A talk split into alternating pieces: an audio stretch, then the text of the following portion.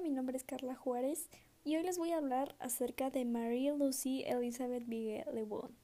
Bueno, ¿y quién es esta mujer? Se estarán preguntando. ¿Por qué les voy a hablar acerca de ella? ¿Qué importancia tiene o como por qué voy a hablar sobre ella?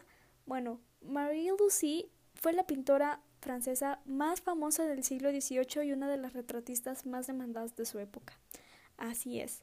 Su obra está presente en más de 20 países, por lo que es muy probable que en algún punto te hayas tocado con una obra de ella, ya que tiene más de 900, y ni siquiera sepas que es de ella. Y bueno, ella es una mujer francesa, practicaba la, relación, la religión católica, pero bueno, ¿por qué no escuchamos tanto acerca de ella? O sea, porque pues tiene 900 obras, este, está presente en más de 20 países, pero pues muchos tal vez ni siquiera la habían oído mencionar.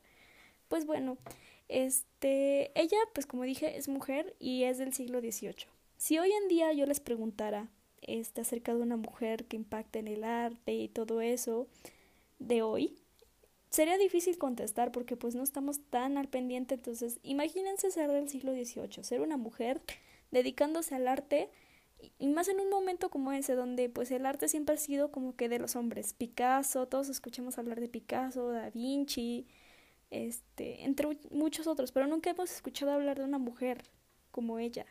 Entonces, bueno, Mary Lucy, ella era una retratista. Como dije, tiene más de 900 obras en su catálogo y 700 más o menos, es una aproximación, son retratos.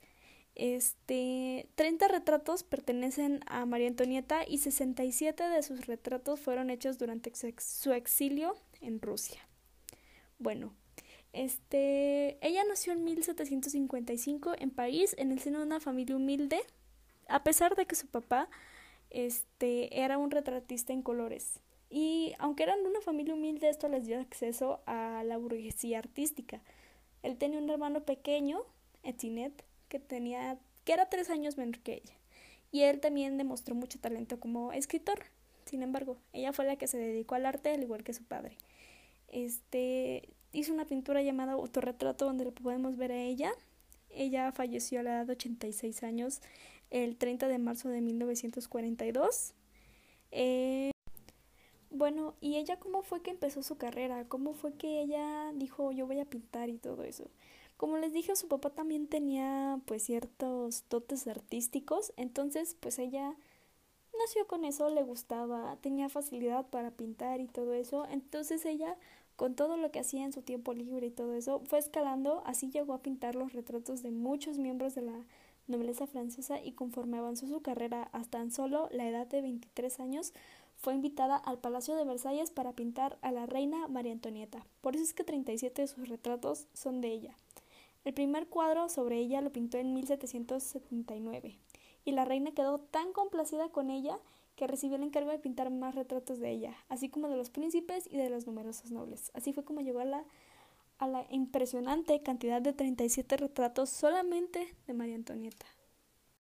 Después de esto, ella siguió viajando y todo, y pues llegó a Holanda, se siguió empapando muchísimo de pintura, arte, de la, del arte de otras culturas, y pues en algún punto ella llegó a ser tan importante que fue aceptada como miembro de la Academia Real de Pintura y Escultura como pintora de alegorías artísticas. Sin embargo, pues a muchos hombres de la época esto no les gustó porque pues como les dije la pintura y la, el arte era un siempre ha sido una zona más manejada por hombres. Entonces muchos hombres se opusieron y así.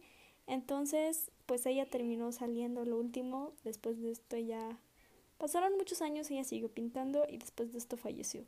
Esto solamente es una prueba más de cómo es que las mujeres han sido desplazadas del arte poco a poco y pues una mujer como esta con tantos retratos, con tanta historia, no debe de ser olvidada.